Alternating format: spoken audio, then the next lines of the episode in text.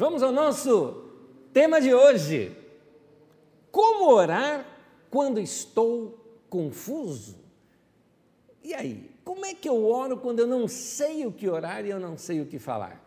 Eu quero começar lendo um texto das Escrituras Sagradas e o texto se encontra no Evangelho de Mateus, no capítulo 6, do versículo 5 ao versículo 13. E eu peço que vocês me acompanhem nesta leitura, estou lendo pela nova versão internacional, que diz assim: E quando vocês orarem, não sejam como os hipócritas.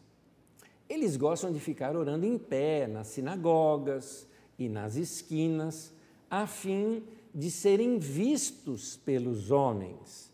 Note que Jesus está dizendo que não é para a gente orar para ficar sendo visto pelos outros, como santarrões. É importante isso. As nossas orações elas devem ser no secreto do nosso quarto. Jesus continua falando isso quando ele fala: Eu lhes asseguro que eles já receberam sua plena recompensa, ou seja, a admiração das pessoas. Mas quando você orar, vá para o seu quarto, vá para o seu lugar secreto. Feche a sua porta e ore ao seu pai que está em secreto. Então o seu pai, que vem em secreto, o recompensará. Quando orarem, não fiquem sempre repetindo a mesma coisa, como fazem os pagãos. Eles pensam que por muito falarem serão ouvidos. Não sejam iguais a eles, porque o seu Pai sabe do que vocês precisam antes mesmo de o pedirem. Vocês orem assim. E aqui entra aquele texto clássico do cristianismo. Talvez o texto bíblico mais decorado em todo o mundo. Talvez não exista um texto nas Escrituras que todos saibam como conhecem esse texto. E eu peço que você ore nesse momento junto comigo essa oração que Jesus nos ensinou. Diz assim: Vocês orem assim: Pai nosso que estás nos céus santificado seja o teu nome, venha o teu reino, seja feita a tua vontade, assim na terra como no céu. O pão nosso de cada dia nos dai hoje. Perdoa as nossas dívidas, assim como perdoamos aos nossos devedores. E não nos deixes cair em tentação, mas livra-nos do mal, porque teu é o reino, o poder e a glória para sempre. Amém. Amém. Esse tempo da minha vida eu tenho passado por momentos muito introspectivos. E eu sei que eu não sou o único desses. Nem somente é o único momento introspectivo da minha vida, mas o que eu quero dizer é: não sou o único. Eu acredito que muitos de vocês estão também passando por reavaliações, por situações de rever, rever crenças, rever valores, rever situações, rever projetos de vida, porque diante de uma pandemia, fica às vezes aquela pergunta que passa no nosso coração: e se fosse eu? Uh, eu não sei se algum de vocês chegou a pensar na possibilidade de vir a faltar devido à, pandemia. Eu passei por, por, diversas vezes, eu reavaliei a minha vida nesse sentido. Por quê? Eu quero deixar tudo preparado, eu quero que meus filhos uh, tenham um futuro, eu quero que, que tudo que eu, que eu tenho posso passar para as pessoas. Eu peguei as minhas senhas e passei, eu peguei as minha, minha organiz... deixei tudo organizado do que eu poderia uh, ter, eu deixei uh, os meus textos todos organizados, porque a vida nos dá surpresas e todo mundo pensou nisso. Mas, diante disso, quando aquele aparente perigo passa, eu não, não peguei o vírus, mas imagina quantos testes que eu já não fiz, não é? Já fiz diversos testes. E, diante disso, a gente ressignifica a nossa vida. A gente até fica um pouco perdido nos pensamentos sem saber muito o que pensar. Isso tudo me levou a uma nova experiência. Uma experiência muito boa na oração. Claro, são experiências de aprendizados passados meus, coisas que já pratiquei na minha vida, coisas até que já ensinei. O que eu vou ensinar hoje não é nenhuma novidade, mas quero repartir com vocês um pouco da minha experiência nesse tempo de oração. E eu resumi toda essa experiência em cinco conselhos. Cada um desses conselhos eu vou colocar uma palavra-chave, onde, através dessa palavra, eu quero aqui repartir a minha experiência pessoal com Deus. E esses cinco conselhos são: primeiro, conectividade. Segundo, quietude. Terceiro, o mistério. Quarto, a descomplicação. E quinto, a fé. Essas são experiências minhas pessoais ligadas à oração e eu começo agora com a primeira: conectividade. É, nesse tempo se fala muito de conectividade em termos internéticos, né, em termos é, de, de aparelhos, mas eu me refiro à nossa conectividade com Deus e com o mundo. Ah, as surpresas que a gente enfrenta na vida, seja, por exemplo, pelo luto, aqueles irmãos e irmãs que nesse momento estão passando pelo luto, ou qualquer outro tipo de perda, às vezes uma perda emocional, às vezes uma, uma a, falta e se sentindo só, eh, alguns perdas até financeiras e que estragou sua carreira. Tudo isso pode nos levar a uma desconexão com a vida. Aí tudo ao nosso redor fica insípido, fica uh, incolor, nós não percebemos, mas tudo, tudo perde o sabor, as cores, tudo perde, é, a vida fica sem graça, ou como diz, a vida fica cinza.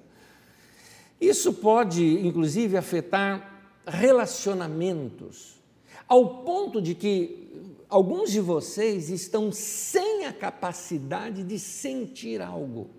Você não consegue sentir afeto, amor, carinho, alegria, tristeza, os, todos os seus sentimentos ficaram nesse momento suspensos.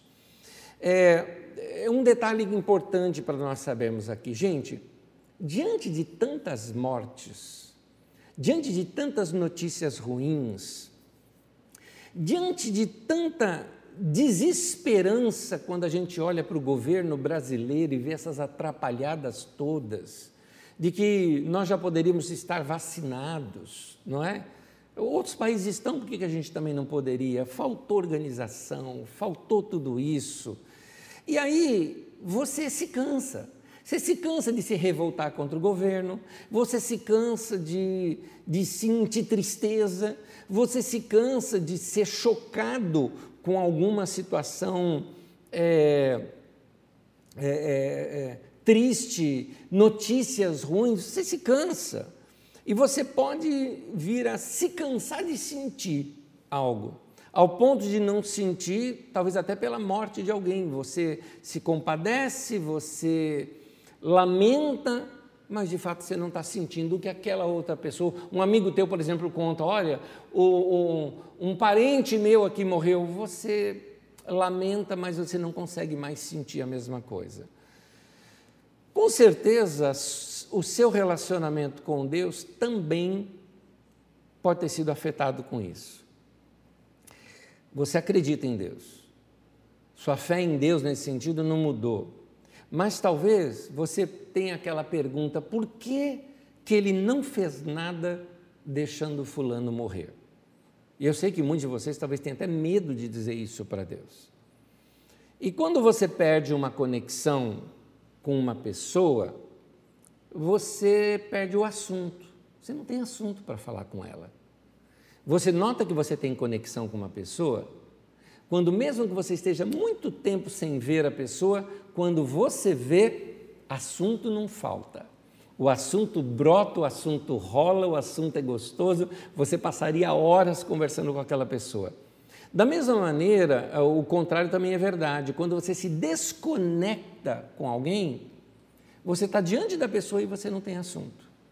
Você não tem, não estabelece aquela conexão, a conversa não flui. E isso pode acontecer entre você e Deus também. Você não ter o que falar.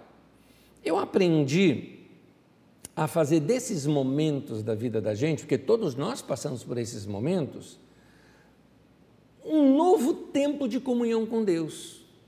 Porque aí você começa a ver que a sua comunhão com Deus não tem a ver com fazer pedidos, não tem a, fazer com oração, a ver com orações, é, porque parece que a gente só procura Deus quando a gente tem alguma coisa para falar com Ele, nós só falamos com Deus quando temos um pedido para fazer.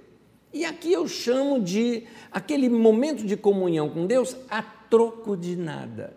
Ou seja, eu quero estar com Deus porque eu amo a Deus e quero estar com Deus, mesmo que eu não tenha assunto nenhum para falar com Ele. Eu criei então na minha vida o meu momento do nada. É isso. O que é o meu momento do nada?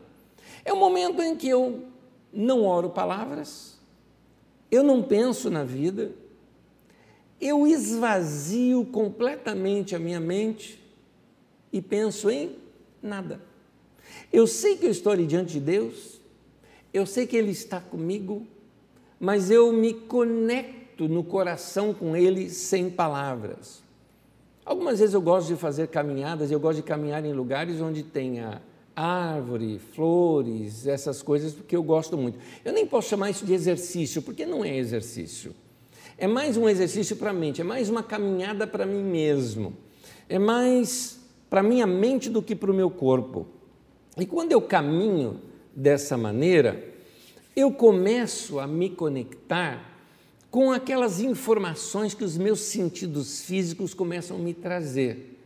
A beleza das plantas, das árvores, das flores, os cheiros ali do mato ou do que eu passar por perto, principalmente canto de pássaros. Quando eu escuto canto de pássaro, pode ser um só, ou dois, ou muitos, como for, eles me encantam demais. E aí eu me percebo orando sem palavras. Eu começo a me conectar com Deus, mas de uma forma diferente. Nota que a oração que Jesus nos ensinou, que nós lemos, ela começa dizendo assim: Pai nosso que está nos céus Note, o Pai que está nos céus é o Deus que enche os céus. Quando a Bíblia fala de céus, o que, que está falando? Ou está falando da questão espiritual, do invisível, ou do universo. Porque, pensa, a terra faz parte dos céus, não é?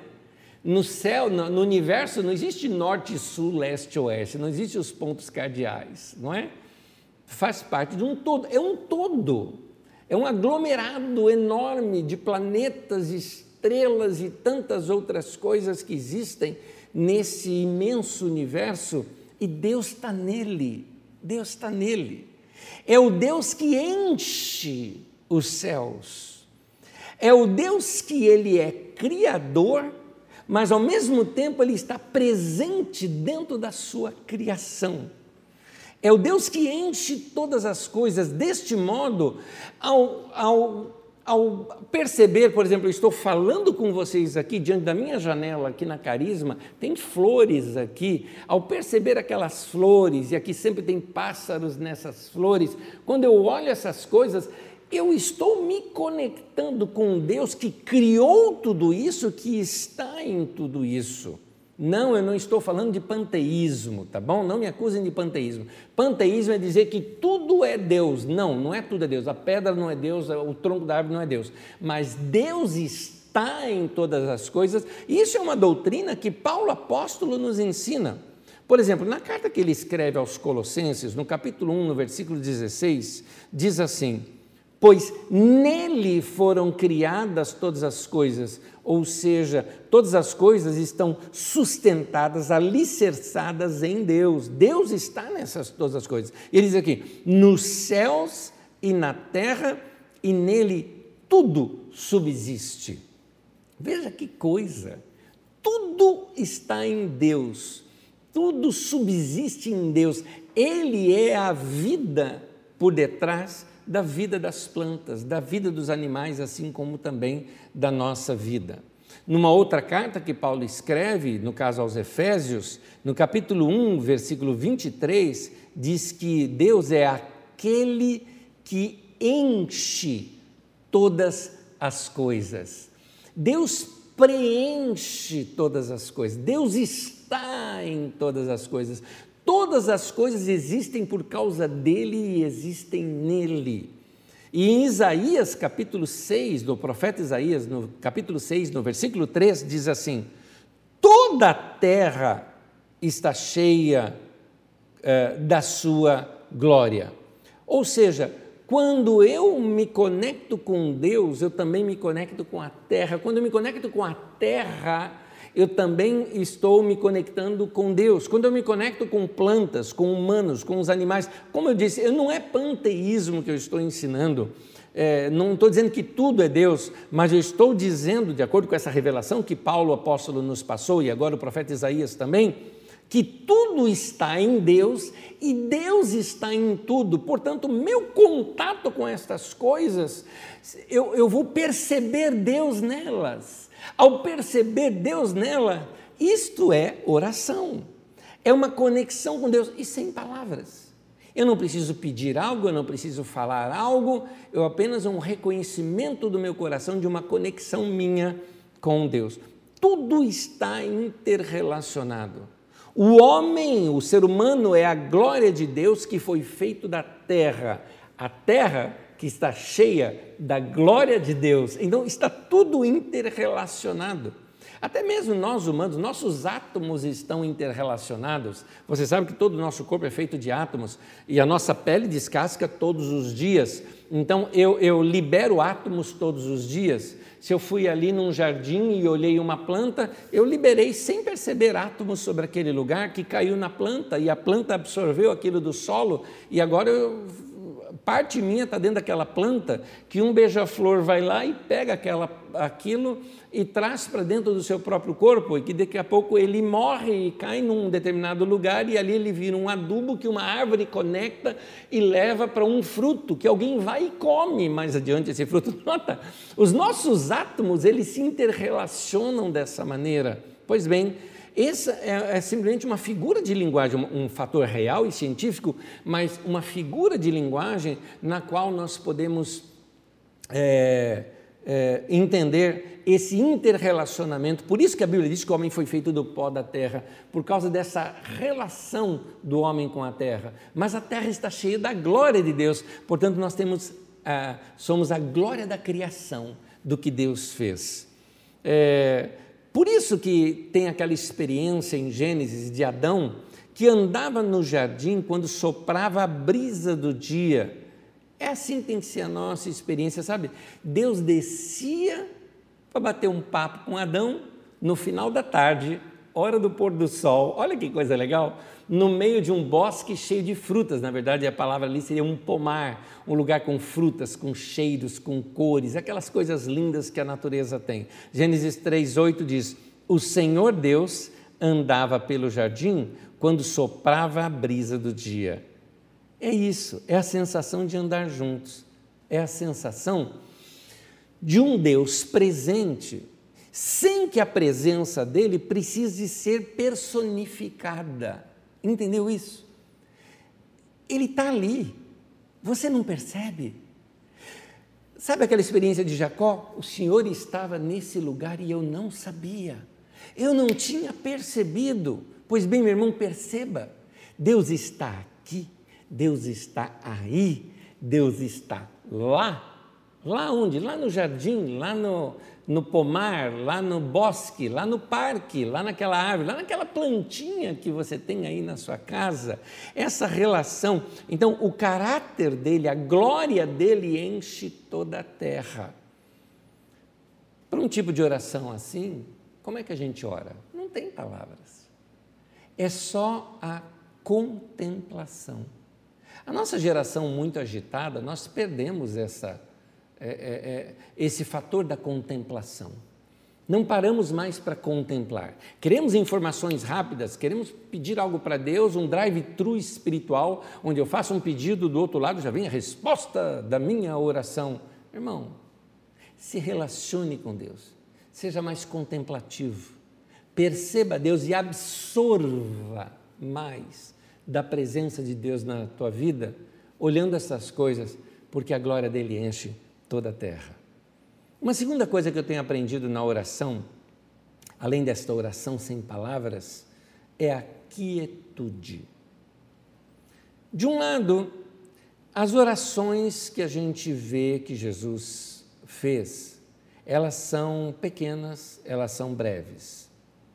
De um outro lado, os evangelhos também relatam algumas vezes que Jesus passou a noite toda orando. É que seriam essas orações? Por que, que elas eram tão longas? Será que para Jesus as orações também não incluíam um longo período de uma comunhão silenciosa com Deus? Algo como uma comunhão com Deus, mas que não precisava de palavras? Eu estou dizendo isso porque nós, ocidentais, gostamos de falar o tempo todo. E achamos que comunhão e relacionamento tem que conversar, conversar, conversar, conversar, conversar, conversar, conversar, tem que falar. Mas às vezes não é gostoso ficar silencioso, abraçado com alguém e quieto, junto com aquela pessoa, simplesmente sentindo um abraço? Porque na nossa relação com Deus também não pode ser assim. Lembro-me de uma surpresa para mim, muitos anos atrás, uma grande lição que eu aprendi com meus irmãos moçambicanos. Eu estava hospedado na casa de um missionário, alguns pastores moçambicanos daquela cidade iriam me visitar e ah, já era um dos últimos dias que eu estava ali, então já, já conhecia aqueles pastores, já tinha conversado com eles várias vezes. E ali eles vinham me visitar, então acordei cedo, e era cedo, sentaram ali na sala e ficaram ali comigo. E eu, como bom brasileiro, quero puxar assunto. Então, e quero conversar, e vou conversar. E eles quietos o tempo todo. Depois eu aprendi com eles o seguinte: é, é, um deles disse assim, é, vocês brasileiros falam muito, né? Vocês gostam de falar o tempo todo. É, e ele me explicou que aquele momento que ele veio ali, ele veio para estar comigo. Só isso. Era gostoso estar junto, era gostoso estar perto. E para eles isso era conexão e era comunhão. Ah, então, uma vigília de oração. Será que seu assunto não acaba já em alguns minutos? E o que você vai fazer com todas aquelas outras horas de oração numa vigília? Será que a gente acaba não fica, não fica assim enrolando, arrumando assunto para falar? E será que a gente tem que falar o tempo todo? Pois é. Eu acredito que Jesus passava longos períodos de comunhão silenciosa com Deus. Comunhão silenciosa não é oração silenciosa, não é aquela na qual você fecha os olhos, não fala nada, mas a sua mente está ali trabalhando e pedindo coisas para Deus. Eu estou falando de comunhão, conexão silenciosa com Deus. Uma espécie de meditação na qual você busca entendimento diante de Deus, diante de situações. Por exemplo, Salmo 49, versículo 3. A meditação do meu coração trará entendimento. Algumas vezes, queridos, nós estamos tão confusos que a gente não sabe nem como orar. Falar o quê? Eu vou pedir o quê? Eu vou falar o quê para Deus? Eu me lembro um dia que eu estava confuso em cima de uma situação, eu não sabia que decisão tomar, eu saí por uma caminhada para falar com Deus e eu não tinha assunto para falar, eu, não, eu vou falar o quê se eu não sei nem o que, que eu estou sentindo. Eu não sabia explicar o que eu estava sentindo. Eu não sabia explicar o que, que eu queria pedir, conversar ou falar com Deus. Então eu aprendi a ficar quieto diante de Deus, porque às vezes a gente se sente assim. É, não dá para explicar. Tem alguma coisa lá dentro de mim que eu não sei explicar. Então, nessas horas eu aprendi que o melhor é ficar quieto. Eu aprendi que a quietude pode me ajudar a colocar os meus pensamentos em ordem e a entender melhor a direção de Deus para a minha vida. Que Deus possa falar com você no silêncio. Aquele silêncio onde a gente para tudo e deixa simplesmente a sensação falar conosco. É a sensação que eu estou sentindo com a sensação que eu estou recebendo de Deus. Isso chama-se também conexão. E é por isso que eu disse que nós precisamos de conexão e nós precisamos também de quietude. Terceiro, o mistério. A nossa mente agitada de um ocidental não sabe muito lidar com o mistério. Porque tudo tem que ser cientificamente explicado. Somos lógicos. Para tudo tem que ter uma resposta. Aliás, você pode notar que nós estamos sendo cada vez mais treinados para isso. Você tem que ter resposta para tudo. Qualquer post você pode entrar lá e fazer o seu comentário. Ah, a gente nunca eh, às vezes somos colocados diante de situações ou diante de, de posts, por exemplo, em, em, redes sociais, que você nunca leu sobre o assunto, mas você vai passar a emitir uma opinião a partir daquele momento. É aí que eu acho que nós temos um grande defeito, e esse defeito está aqui bem claro para você. Somos pessoas que temos convicção demais. Grava isso, não é que eu estou dizendo que nós não podemos ter eh, convicção, mas convicção demais. E nos recusamos a dizer, eu não sei. Pois bem, por isso que a gente não sabe lidar com o mistério. A gente não sabe lidar com o sagrado. A gente não sabe lidar como aquele texto de Deuteronômio nos fala, que as coisas ocultas pertencem a Deus, as reveladas pertencem a vocês. Tem coisa que você não sabe, não sabe explicar. As pessoas me perguntam às vezes isso, Anésio, mas e essa pandemia é o quê? É o fim dos tempos, é o apocalipse. Meu irmão, o fim dos tempos, nós estamos nele desde o Pentecostes. Pedro, apóstolo em vida, disse que os finais dos tempos tinham sido inaugurados ali, em Atos dos Apóstolos, no capítulo 2, quando ele cita ali a descida do Espírito Santo na pregação dele, citando o profeta Joel. Pronto, nós temos dois mil anos de fim dos tempos. Alguém fala, ah, mas e essa pandemia? Já tivemos tantas outras, iguais ou piores, inclusive, do que essa. Mas nós estamos diante do mistério. A gente não entende. Mas a gente quer entender, mas não entende. Às vezes nós não entendemos nosso próprio caminho. Não entendemos o caminho do nosso coração. Nós não entendemos o caminho dos nossos amores e paixões. A paixão é algo que não se explica, não se explica. Tanto que a palavra paixão vem de patos, que significa doença. Então é patológica uma paixão, né? Porque a pessoa ela, ela não ela, ela, ela se ela não se controla, ela, ela se desvia, ela, ela não, não tem noção do rumo. Quando nós estamos, e aqui eu não falo só de paixão em termos de, de relacionamentos e de paixão, todo tipo de paixão, por exemplo, a paixão de alguém por um clube que leva ao ponto dele entrar numa briga e bater em alguém. Explica isso, não se explica. Não se explica. São loucuras nossas. Ora, se nós não sabemos lidar com as nossas próprias loucuras, com os nossos próprios desconhecimentos, nossos próprios mistérios, quanto mais os mistérios divinos. Tem coisa que é mistério, tem coisa que é sagrada. O sagrado ele tem que ser reverenciado e a nossa geração não sabe reverenciar. Uma das coisas que nós estragamos foi o Natal.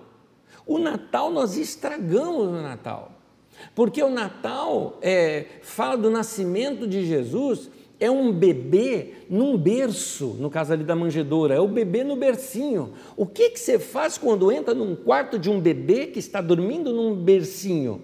Faz silêncio e a gente faz o que no Natal? Solta rojões.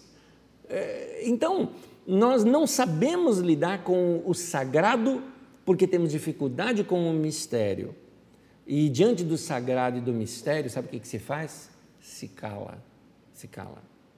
Há um texto em Eclesiastes que eu li alguns domingos atrás com vocês e eu quero relê-lo aqui. Diz assim, e, e para isso eu estou usando a tradução mais clássica nossa, tradução de Almeida atualizada, diz assim: Não te precipites com a tua boca, e nem o teu coração se apresse a pronunciar palavra alguma diante de Deus. Olha essa expressão. Por quê? Deus está nos céus e tu na terra. Portanto, sejam poucas as tuas palavras. Porque dos muitos trabalhos, ocupações ou preocupações, vêm os sonhos. E do muito falar, palavras tolas, nécias.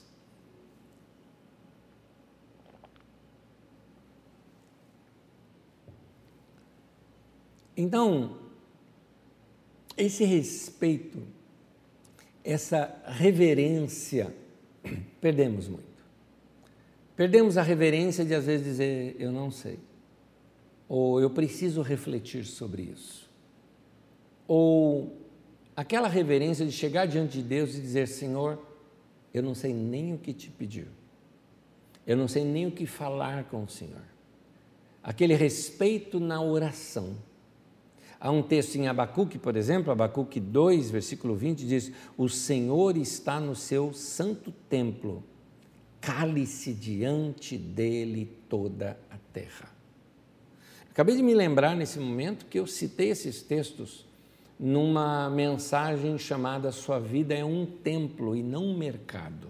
Procure isso, depois assista se você não assistiu. E se já assistiu, assista novamente porque são mensagens que nos levam a refletir que a nossa vida está com muita agitação, tem muito barulho na nossa vida. Está no momento da gente se aquietar. Diante do mistério, a gente quer entender, mas existem coisas que a gente realmente não compreende e elas foram feitas por Deus para a gente não compreender. Uma delas é o que a Bíblia chama de orar no Espírito.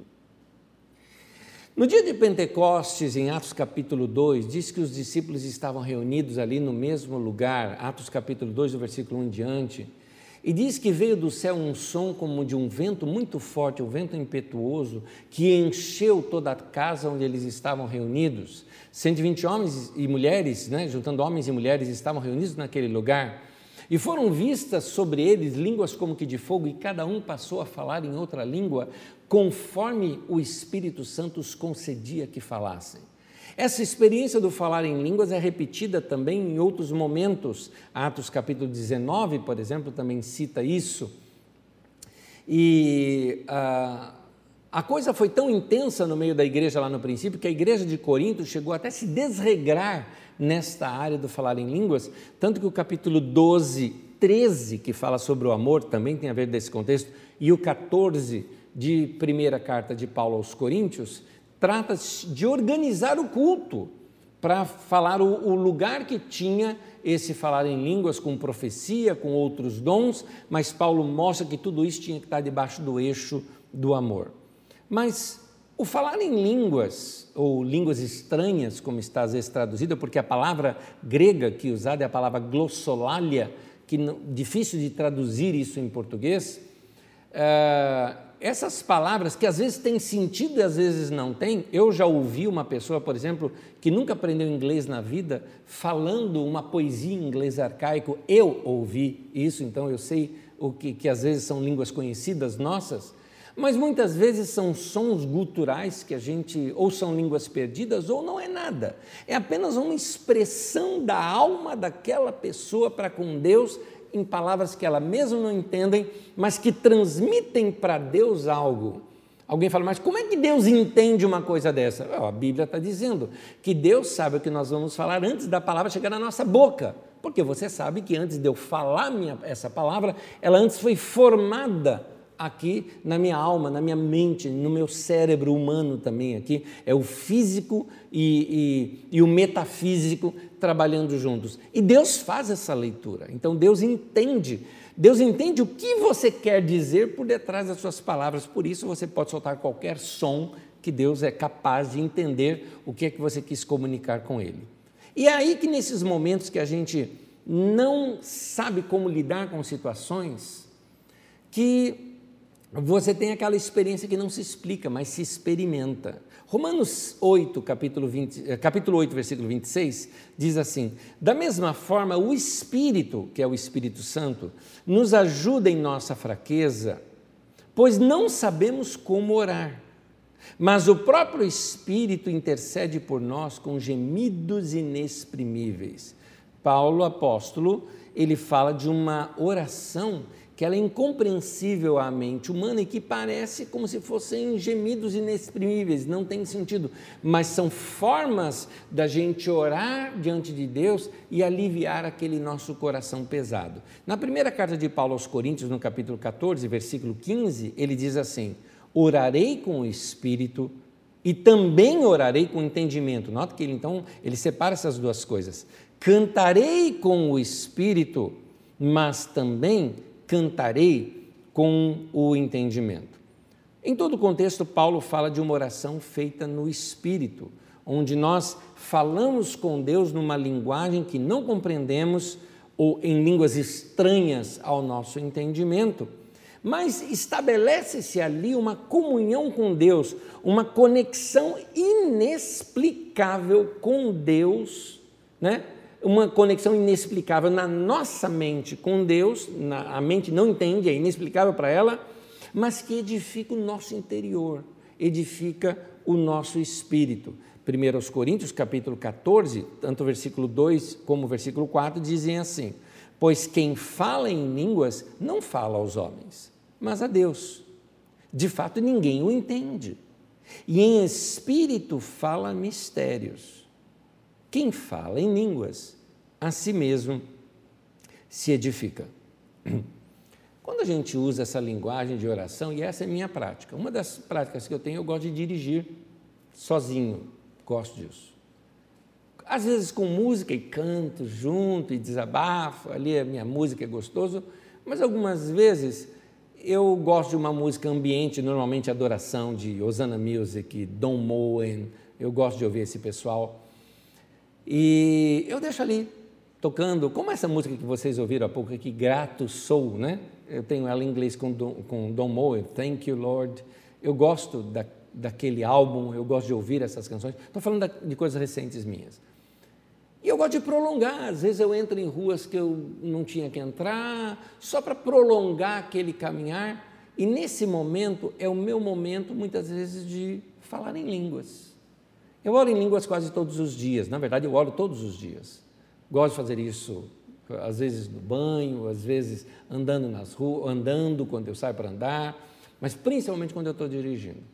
Eu, eu falo isso, você fala, mas, talvez alguém que, que seja incrédulo, né, que não acredita nessas coisas, possa dizer: Mas que besteira é essa, Nézio? Um homem como você, estudado tudo mais, fica falando um monte de palavras bestas aí na sua cabeça, eu diria respeito e reverência. Você não sabe do que se trata. Isso são mistérios divinos. É o contato com o sagrado. É coisa que a tua mente humana, minúscula, quase que inútil, eu diria, não entende. É quase que eu diria assim para alguém: se enxerga. Deus está nos céus e você está na terra. Se enxerga. Você é pequeno, você não entende esses mistérios divinos. Falar em línguas é uma coisa muito gostosa. Falo com Deus e aquilo edifica o meu coração, edifica a minha mente. E eu saio dali com algo. Algo que eu não sei, mas as ideias brotam dali. É por isso que depois você fala, de onde que vêm as inspirações para mensagens? Eu acredito que vem desse tempo. Vem desse tempo. Quando nós falamos nessa linguagem de oração, o nosso coração se enche de Deus, diz ali o texto, edifica-se a si mesmo. É como se eu plugasse a minha tomada não é, na fonte de energia. É? Então ali eu estou recebendo da energia divina, recebendo do poder de Deus na minha vida, e eu comunico com Deus coisas que minha mente não sabia explicar. É como se eu orasse para Deus aquilo que eu diria, eu não sei Pois é, eu não preciso saber. Eu libero aquilo diante de Deus com a minha oração. Anísio, como é que se explica isso? Não se explica. É isso que eu estou dizendo. Mas como é que obtém essa linguagem? Pede para Deus. Tem um texto lá em Lucas, se você procurar na sua Bíblia, você vai encontrar o texto lá em Lucas, se não me engano, no capítulo 11, quando Lucas fala uh, da oração. Ele fala da oração do Pai Nosso, tem tudo lá, ele fala pedir, dar-se-vos-á, buscar achareis, e ele diz o seguinte ali naquele texto, ele fala, é, se vocês que são maus sabem dar coisas boas para os seus filhos, quanto mais o Pai Celestial dará o Espírito Santo àqueles que lhe pedirem. Então, esse contato com o divino, com o mistério, com o silêncio reverente, ou com manifestações do divino, como no caso do falar em línguas, que não é silêncio, mas é uma manifestação do divino.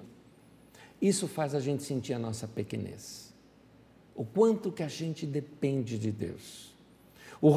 É o reconhecimento de que existe algo, alguém muito maior do que nós.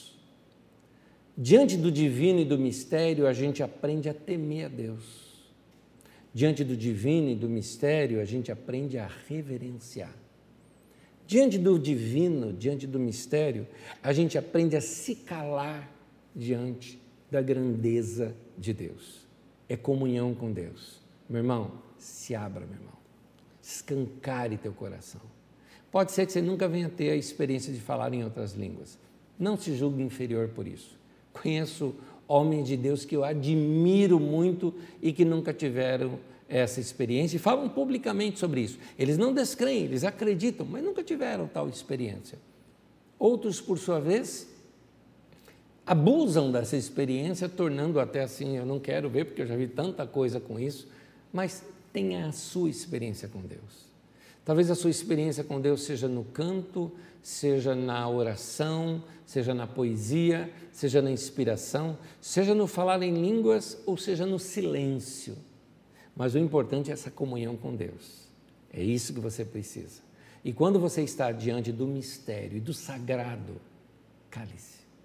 Apenas se conecte e perceba de que Deus é maior do que você. Quarto, descomplicação. Quem se relaciona comigo e me conhece sabe que eu sou uma pessoa muito prática e eu detesto coisa complicada. Complicou demais, eu, eu quero descomplicar. Eu gosto de coisas rápidas, práticas e objetivas, é assim que eu sou. E para ser prático, o que, que eu faço? Em vez de fazer um monte de coisa, faz pouca coisa. Lembra da minha frase que eu cito muito? Pouca coisa bem feita é melhor do que muita coisa mal feita.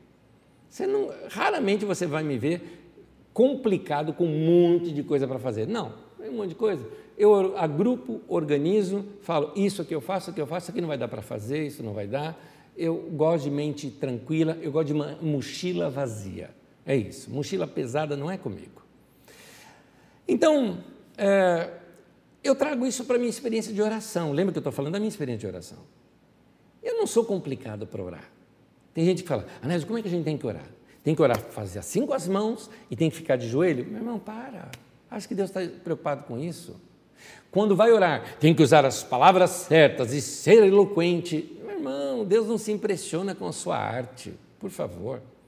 Algumas vezes nos faltam palavras completamente, a gente não sabe o que falar. Nós temos o que falar, mas não temos muito o que falar. O que fazer então quando a gente tem pouca coisa para orar? O que fazer? Ora, faça a oração curta e descomplicada. Lembra do texto que nós lemos no começo? Vou repetir uma parte dele. Uma parte desse texto que nós lemos no começo diz assim: E quando orarem, não fiquem sempre repetindo a mesma coisa como fazem os pagãos. Eles pensam que pelo muito falarem serão ouvidos. Não sejam iguais a eles, é o conselho que ele nos dá. Porque o Pai sabe o que vocês precisam antes mesmo de o pedirem.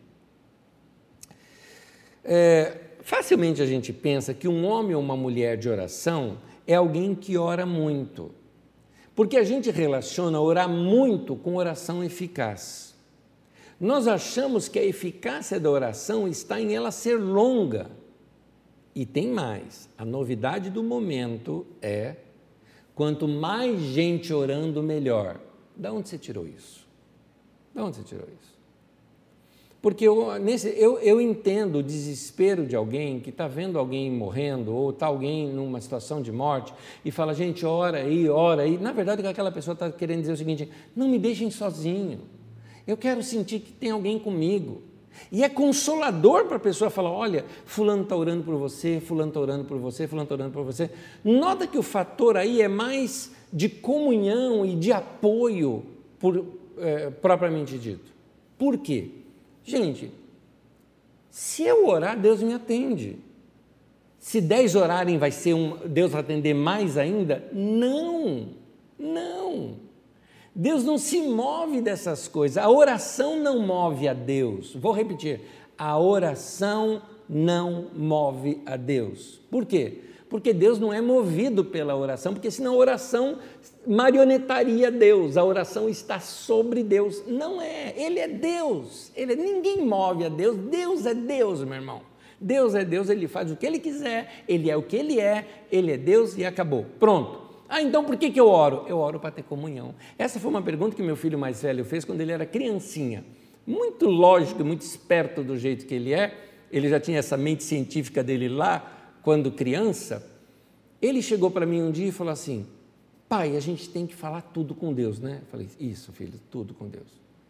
A gente precisa pedir as coisas para Deus quando a gente quer, não é? é, quando quer alguma coisa, pode falar com Deus, que Deus pode responder sim, pode responder não, tudo mais. Tal, Ele falou, pai, Deus sabe o que a gente vai falar, não sabe? Ele sabe. Se ele sabe o que a gente vai falar, por que, que a gente tem que falar? Se ele sabe o que, que a gente vai orar, por que, que a gente tem que orar? Excelente pergunta. Naquele momento, graças a Deus, veio a sabedoria divina, onde eu respondi o seguinte para ele: Filho, na verdade, Deus quer que a gente ore porque Ele quer ter comunhão com a gente. É amizade, é de relacionamento que Ele está falando. Ele não está falando de uma lista de pedido para Papai Noel. Ele está falando de que Ele quer ter comunhão com você. Então, querido, ora a Deus e tenha comunhão com Ele. Eu sei que no desespero a gente fica assim, ah, ora para fulano, oh, ora pela tia da, da menina que trabalha com uma prima minha lá é, em, em outro país, entendeu? Então, ninguém nem conhece a pessoa, mas ela fala: quanto mais gente orando, melhor. Corrente de oração. Gente, gente, você não entendeu oração se você está fazendo assim. Eu entendo o outro lado, o lado humano, a necessidade que a gente tem de ser querido, de sentir que tem gente do nosso lado de sentir que os nossos amigos estão conosco. É, então, nesse sentido é que a gente pede oração. Pede porque a gente quer sentir, meu irmão, se conecta comigo aqui. Está difícil esse momento. Eu não sei o que orar, eu não sei o que fazer. Ora comigo, ora por mim. Ou como eu costumo dizer para amigos, eu disse isso para um amigo que está enfrentando a doença uh, da Covid. Eu mandei um recado para ele, eu disse, querido, olha, vai aí, se cuida, eu imagino o, o, o medo que você está sentindo, mas ó, não se preocupa, eu oro no teu lugar.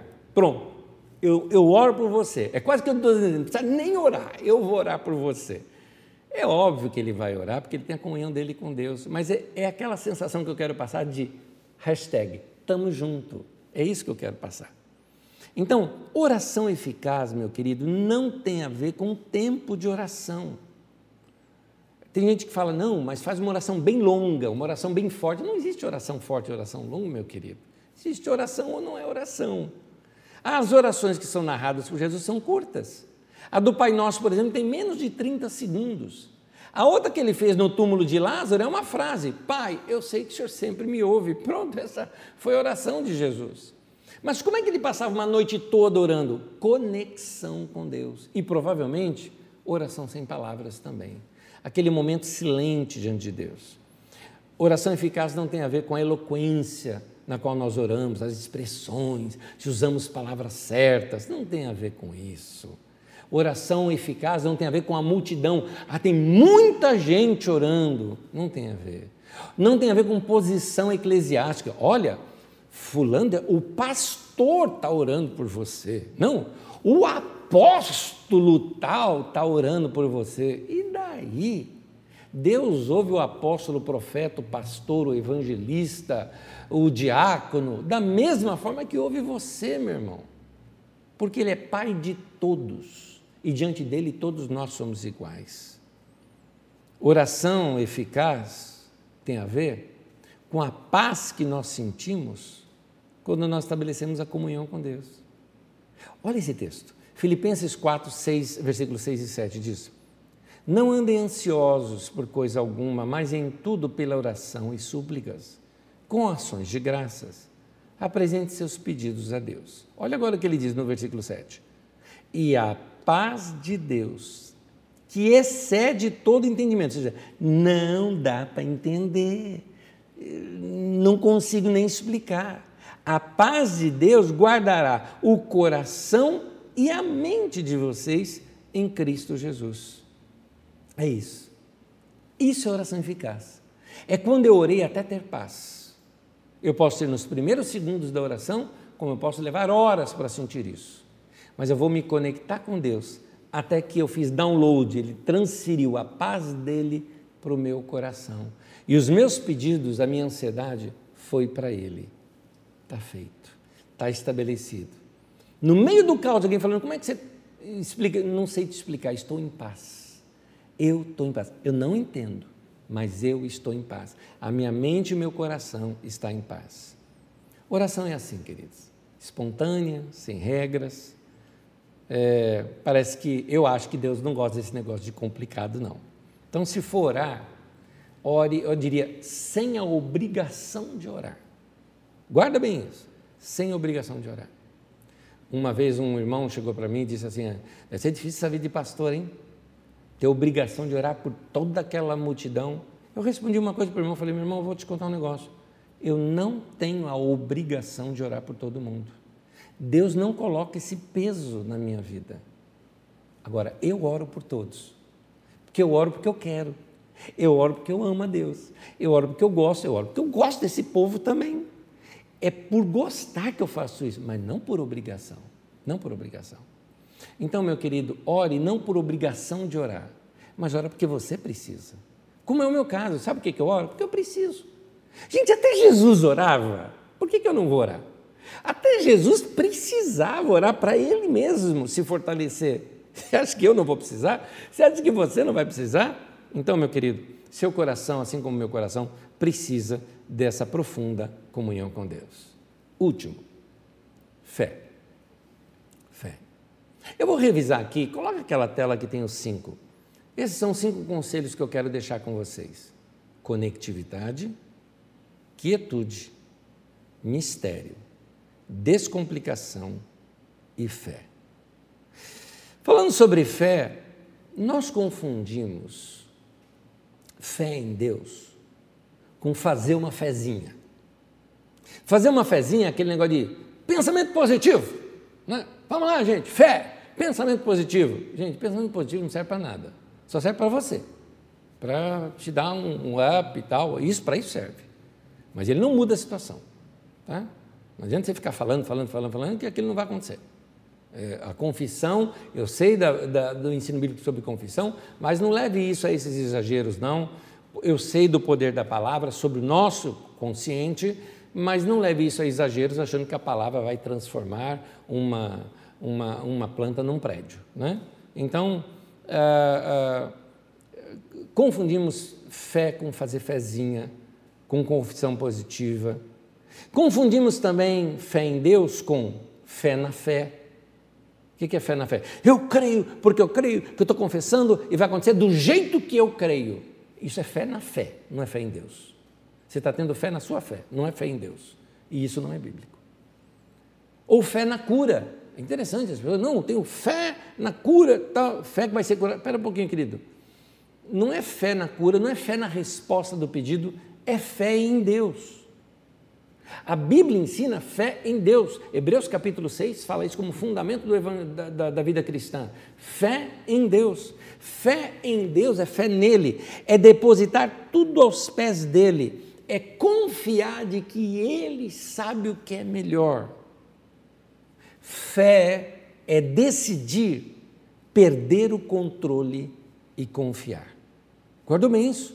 Fé é decidir perder o controle e confiar. Gente, a gente quer ter controle sobre tudo. Somos controladores por natureza. A gente quer controlar tudo, inclusive Deus. Queremos controlar Deus com as nossas orações. É, ninguém vai admitir isso, mas não, eu, eu, eu creio que Deus vai me dar aquele emprego. Olha, para você ter aquele emprego, o outro não vai ter aquele emprego. Por que, que então você tem que ser privilegiado ao invés daquele outro?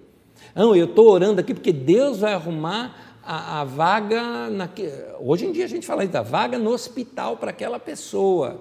Ué, mas tem outros também querendo aquela mesma vaga. Por que, que vai passar você na frente? Não é? Então, esse lado da gente querer privilégios porque a gente sabe orar, não parece ser o cerne do ensinamento de Paulo apóstolo e de Jesus também, que é o amor. Então, eu sei que Deus me ouve. E eu posso pedir para Ele porque eu sou humano. Filho pode pedir para o pai o que quiser, e eu sou assim com Deus. Eu posso pedir para Deus o que quiser. Eu peço para Deus para não pegar doença, eu peço para Deus para conseguir tal coisa, eu peço para Deus. E Ele responde se Ele quiser, porque a minha fé está o seguinte: Senhor, esse é meu pedido, está nas tuas mãos, faz a tua vontade. Porque eu sei que a vontade dele é melhor, é melhor, porque Ele vê coisa que eu não vejo. Eu sei que Ele me ouve. Deus nunca me deixou no vácuo. Deus sempre me ouviu. Então eu preciso depositar a minha oração, sabe assim, depositar a oração nos correios de Deus e aguardar pela resposta. Isso é fé.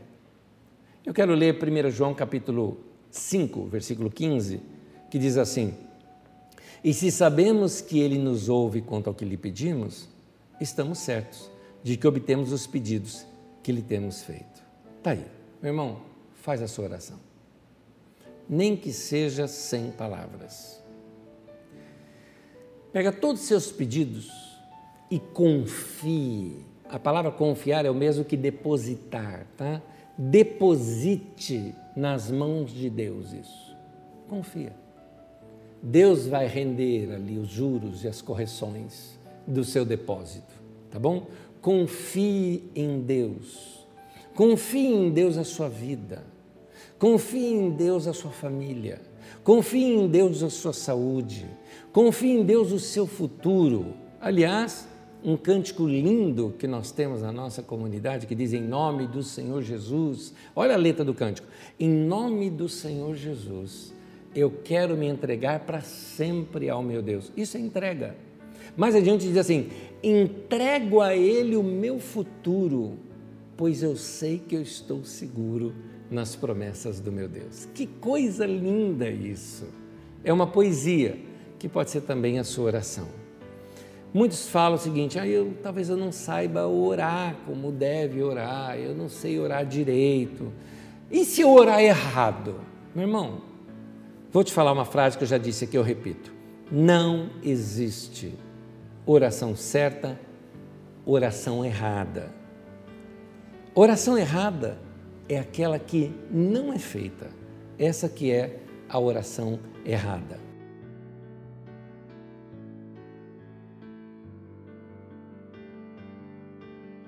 A oração errada é aquela que não é feita. Então, meu irmão, faz a tua oração.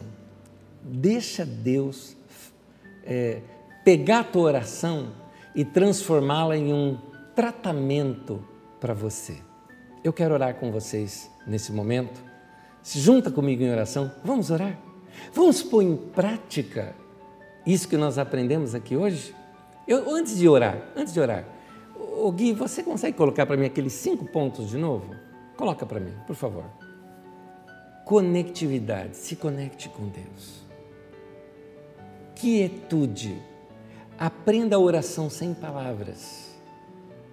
Mistério, Aprenda a lidar com o sagrado, com o mistério, aquilo que você não sabe explicar. Descomplicação. Para de colocar tantas regras religiosas na oração.